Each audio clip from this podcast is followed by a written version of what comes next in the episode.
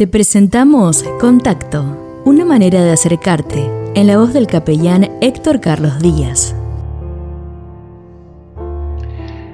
Dice así la Biblia, no es tu temor a Dios tu confianza, no es tu esperanza la integridad de tus caminos.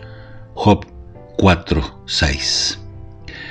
Mostrar en la vida sus capacidades y sus talentos no le alcanzó. Su bienestar económico apenas le duró un tiempo manteniéndolo con la cabeza fuera del agua, pero al poco andar vio como todo lo conseguido rápidamente también rápidamente se iba. Los contactos a los que había recurrido tantas veces en el pasado fueron solamente al momento de necesitarlos, ahora en el presente, una cosa del pasado donde parecía, en este momento presente, que nadie lo conocía. Las habilidades personales quedaron arrinconadas en el fondo del corazón que tenía mucho más de qué ocuparse ahora. Y al final se encontró solo, perdiendo su familia y por la pesada carga que arrastraba, decidió que tampoco podía arrastrarlos a ellos. Todo parece una historia de la televisión, la trama de una telenovela de las muchas que se ven al presente, pero en realidad esta es una historia real, contada de primera mano por un mendigo mientras almorzaba en el refugio para gente carenciada y en situación de calle de una iglesia cristiana. Él contó que tenía de todo y de todo en abundancia, que era profesional y que su buen olfato le llevó a participar en grandes negocios, emprendimientos con muy buenas ganancias y que pudo disfrutar de un pasar muy bueno durante largos años de la vida. Pero sin embargo, al cambiar las bases propias de la economía y del comercio, al darse nuevas y distintas formas de negocio, no pudo hacerle frente y en un instante lo perdió todo.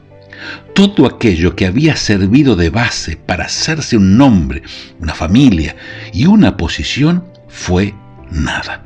Y en poco tiempo no había conocidos que le ayudaran, porque nadie ayuda a quien fracasa, y se quedó sin dinero para respaldar sus ganas de salir, pero sin dinero no se puede hacer nada en un mundo de negocios feroces, de grandes inversiones, y se quedó sin familia, a la que había acostumbrado apoyarse, crecer y desarrollarse, apoyada en los bienes materiales y en el buen nombre de quien los conseguía. Sin casa, sin dinero, sin familia, el mendigo todos los días se veía obligado a alimentarse, por lo menos con el plato de comida caliente que los cristianos preparaban para todos aquellos que quisieran ser ayudados. ¿En qué cosa está usted hoy poniendo su confianza? Puesto que lo personal, lo económico y material parece ser base frágil para construirle encima. Yo espero de todo corazón que su confianza y esperanza esté puesta en la base, en Dios, por encima de todas las cosas.